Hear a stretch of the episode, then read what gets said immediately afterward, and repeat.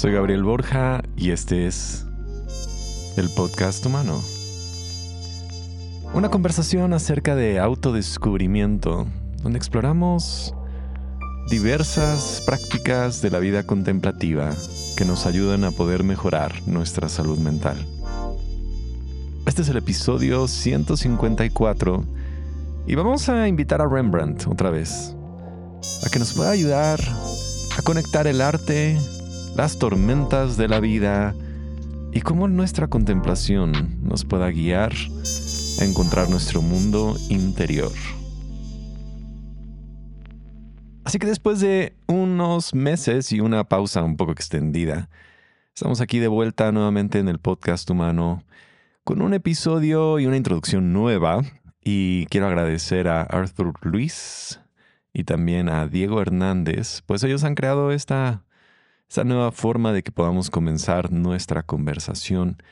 Conocí a Diego Hernández en Cuba hace algunos años, cuando estaba aprendiendo, apenas se estaba yendo a un internado como trompetista y me, me cautivó su pasión, literal. Vivía en un internado solamente como músico, eh, tocando, disfrutando, haciéndolo y ahora poder ver el resultado de toda esa determinación y esa dedicación de años y años. Y qué privilegio de poder tenerlos aquí como creando esta música, esta introducción para el podcast.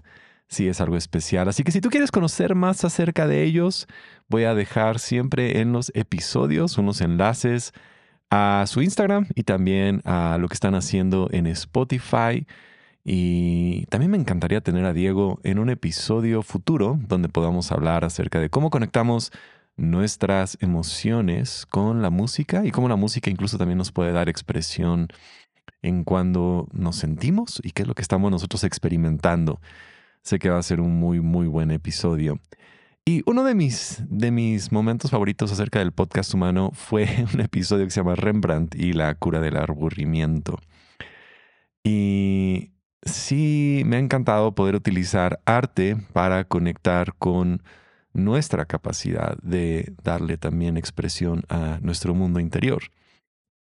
Y el día de hoy quería que tengamos este episodio donde a veces cuando estamos nosotros navegando en una tormenta es difícil saber qué es lo que sentimos o qué es lo que nosotros estamos intentando hacer en medio de la tormenta. Y Rembrandt justo tiene una obra de arte de este episodio donde Jesús está con sus discípulos en una tormenta. Se sienten los vientos, las cosas están de una forma complicada, los discípulos le reclaman que él está dormido y, y en esta obra Rembrandt va colocando a cada uno de estos discípulos con una postura hacia la tormenta.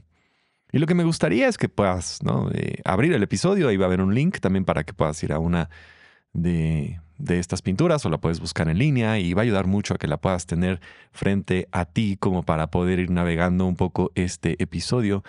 Porque si tú hoy estás sintiendo que estás en medio de una tormenta, enfrentando alguna situación difícil, la pregunta es qué postura tomamos nosotros ante la tormenta, porque es muy posible que nuestra postura esté determinando mucho una un espacio de frustración. Y quiero que vayamos viendo cada uno de estos, porque bien curioso, hay, hay 13 personas en la barca junto con Jesús y hablaremos ahorita del número 13.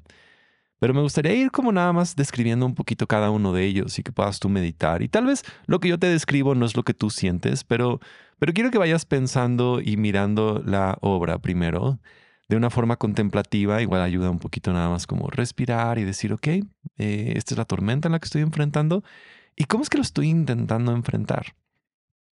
Y si vamos viendo nosotros la pintura de Rembrandt, vamos a ver que del lado izquierdo hay un hombre jalando y tirando y poniendo sus ojos simplemente hacia arriba. Él está justo en la parte de enfrente de la barca y poniendo sus ojos mm, en esta vela que parece que está ahí en una cuerda que incluso parece que se ha roto.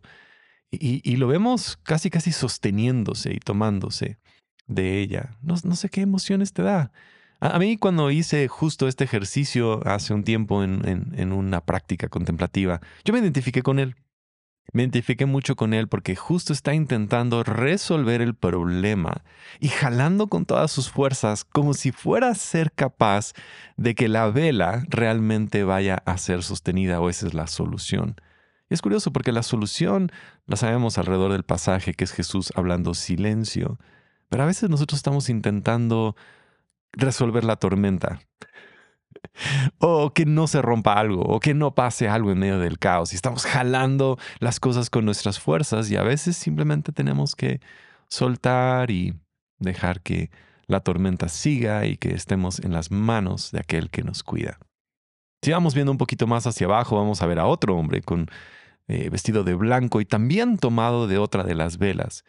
Él tal vez no con tanta fuerza, pero sí está mirando la vela y jalándola y luchando con el viento y intentando forcejear para ver si es que encuentra esta forma de que el barco otra vez siga hacia adelante. Y a veces estamos así, como que el barco siga, que las cosas sigan, que nada cambie, que todo permanezca. Y es esta lucha constante de intentar mantenerlo. A un lado también vemos a un hombre que le está dando la espalda y está siendo golpeado también. Y parece ser que se está sosteniendo de la parte central del barco. No, no me sé muy bien las partes del barco, entonces ahorita no las voy a intentar mencionar. Pero él está con una mano y está ahí y está sintiendo todo el golpe. Y tal vez tú estás sintiendo como que ese golpe de la tormenta, como que en tu espalda como que te ha empujado a lugares donde tú no quieres estar y te está lanzando a espacios donde tú no has querido habitar y te está moviendo y te está sosteniendo con una mano y no podemos ver dónde está su otra mano, pero me estoy imaginando que se está tomando de sentir el golpe del mar sobre de él y decir, ok, a ver qué es lo que va a pasar. Junto a él hay otro que está tomado de las dos manos y está recibiendo también el golpe. Tiene eh, como una, una camisa en color azul tenue y lo podemos ver incluso como si se estuviera a punto de salir de la barca y se está aferrando a permanecer en la barca y a lo mejor así es como lo estás sintiendo, que la tormenta te está sacando del espacio en el que estás y te estás aferrando con todo para no salir volando guiado por la tormenta y con todas tus fuerzas sosteniéndote y aferrándote a decir aquí tengo que permanecer, aquí es donde tengo que estar y no necesito salir volando. Después vemos a otro hombre que igual está recibiendo la tormenta, le está vestido un poco más como de algo color más o menos amarillo. Y tiene, curiosamente, una daga. Y no sé, nada más viéndolo es como, ¿por qué necesitas un cuchillo en una tormenta en un barco? ¿Para qué lo necesitas? Y a veces siento que tomamos y tomemos cosas y nos ponemos cosas en nuestro cuerpo y las andamos arrastrando y estamos llevando armas a una batalla que no necesita armas. Porque nuestras batallas no se pelean con armas, no se pelean con espadas, no se pelean con cuchillos, no se pelean con eso. Se, pelean de otra forma. La, la, batalla es interior. Y él parece incluso con una mano intentar sostenerlo. ¿Ves? Con su mano izquierda intentando sostener el mar y sostener el que no le golpee en la cara. Y está con una actitud muy estoica de yo puedo contra esta tormenta y tengo mi cuchillo por si algo pasa. O sea, tal vez es Pedro, no sé. Posiblemente es como Rembrandt lo quiere representar y está intentando el detener esta, eh, esta forma ¿no? de, que la, de que la tormenta no lo mueva. Si seguimos un poquito más hacia la derecha, vas a observar, y tú me dijiste, Gabriel, hay, hay, hay 13 personas en el barco, pero encuentro que aquí parece haber como una figura en la parte de adentro. Hay un hombre sentado con un pequeño como no sé, algo en su cabeza color blanco y parece que está viendo una silueta dentro del barco. Y, algunas eh, de las personas que han estudiado su pintura hablan de que este hombre está fijándose más en la oscuridad, en el miedo.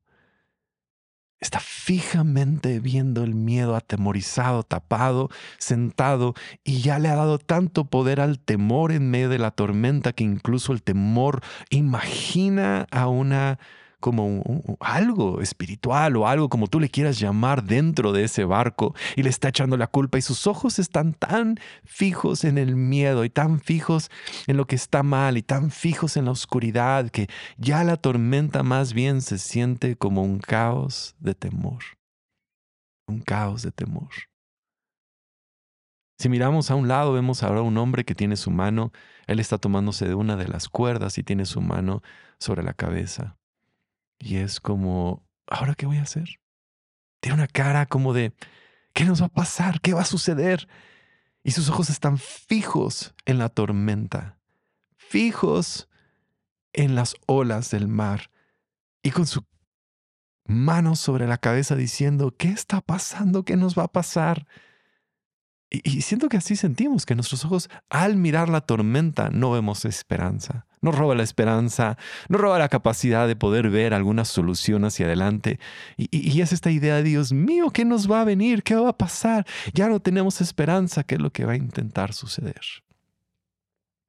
Después vemos a él, junto a él también a un hombre, que está vestido como de rojo y también tiene la mano sobre la cabeza, pero no se ve bien.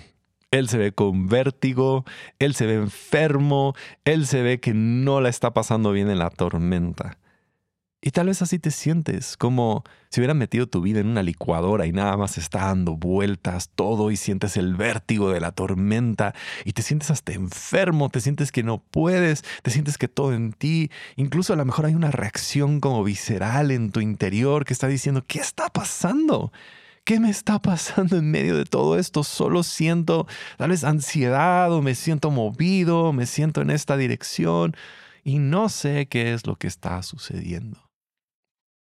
Si seguimos mirando todavía más hacia la derecha, vamos a ver a un hombre que está moviendo eh, el timón como que él está intentando controlar el rumbo del barco y lo vemos como con sus dos manos y, me gusta porque a veces nos damos cuenta cómo Rembrandt dibuja estas manos un poco más grandes para ver a que nos estamos aferrando a dirigir. Si puedo dirigir yo esta situación y le doy forma y le doy dirección y, y le doy la, la forma, lo voy a poder sacar de la tormenta y jalando con sus fuerzas y jalando con todo lo que tiene intentando dirigir el rumbo de su vida simplemente con fuerza, simplemente con todo lo que tiene. Y ahora más si nos vamos a la parte del centro del barco, vamos a ver a un hombre con una barba y tiene sus manos y parece que le está explicando y está mirando a Jesús claramente, pero parece que le está explicando, Jesús, entiéndeme. Y, no sé, me habla tanto de, de cuando nosotros queremos explicar y explicar y nos vamos a nuestra cabeza y es que es por esto y es por tal y, y por qué está pasando y por qué la tormenta y cómo sucedió y qué fue lo que dejamos y qué fue lo que hicimos y qué fue lo que intentamos hacer y, y por qué no teníamos un plan, Jesús, y por qué no te diste cuenta y por qué no lo hiciste bien y por qué no pasó y es nada más como ah, explicar, explicar, explicar, explicar, explicar, explicar, explicar este sobrepensar y esta necesidad de darle como que un contexto. Junto a él hay otro hombre que también le está poniendo la mano a Jesús, incluso Jesús parece que se está defendiendo de él.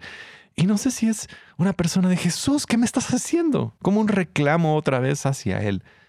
Pero estos dos hombres se ven que, aunque están cerca de Jesús, su forma de acercarse a Él es más bien como de reclamo, de decirle, de, discutir con Él, de pelear con Él, de encontrarse como en una lucha contra Él y que no están encontrando paz en medio de todo eso. Y nos quedan otros dos. Curiosamente, uno de ellos es que Rembrandt también se pinta en sus obras. Y a Rembrandt lo vas a encontrar atrás. Con miedo, ves su mano derecha. Lo ves tal vez como mojado, como encorvado, autoprotegiéndose. Y tal vez sí, tal vez todos somos un poco Rembrandt. Que en medio de las tormentas nos sentimos pequeños. Nos sentimos tan pequeños, tan minúsculos en medio de este momento difícil que a veces enfrentamos. Y Rembrandt está viendo a los demás, viendo la tormenta, diciéndose, ¿yo cómo lo puedo hacer? O sea, de repente es como tan chiquito, tan, tan niño, tan ingenuo. Y es, es que es eso, que a veces las tormentas sacan la parte más, a veces pequeña de nosotros y nos sentimos tan reducidos a lo que está pasando. Y que nos da miedo, porque nos sentimos desprotegidos. Pero en medio de todo esto encontramos a un hombre hincado con sus manos, como en una señal de oración. Es el único que está curiosamente sentado a los pies de Jesús. Y creo que de alguna forma Rembrandt nos está invitando a todos a que nos podamos nosotros sentar a los pies de Jesús a poder descansar. Incluso si ves el barco entero y observas todo, te vas a dar cuenta que hay una cruz en medio de todo justo en medio de todo este barco, aun cuando las, las velas se están rompiendo y hay cuerdas y todo el mundo está enfrentando la tormenta en tantas cosas, ahí está esta cruz, este recordatorio que Jesús está contigo en medio de la tormenta. Y a veces sí, el cliché más grande es que podamos nosotros orar. Y, y, no una oración, es más solamente una oración de reconocer su presencia. Ni siquiera es una oración de, sálvame, cámbiame, quita esto, mueve esto, deja eso, dile a esa persona que no se rompa esto, que no pase el otro, que no pase tal cosa. Es simplemente Jesús, tú estás aquí. Y quiero pedirte que hagas esa oración. Jesús, tú estás aquí conmigo en medio de todas mis tormentas. Tú estás aquí conmigo en medio de todas mis ideas, de todo mi caos, de todos mis intentos, de intentar agarrar las velas, de sentirme enfermo, de sentirme que no hay esperanza, de poner mis ojos en el temor, de sacar mis espadas para intentar defenderme de lo que está pasando, de intentar mover el barco para darle dirección a lo que está sucediendo, de sentirme pequeño y atemorizado como un niño. Tú estás aquí en medio de mis tormentas y quiero dejar mi vida en tus manos.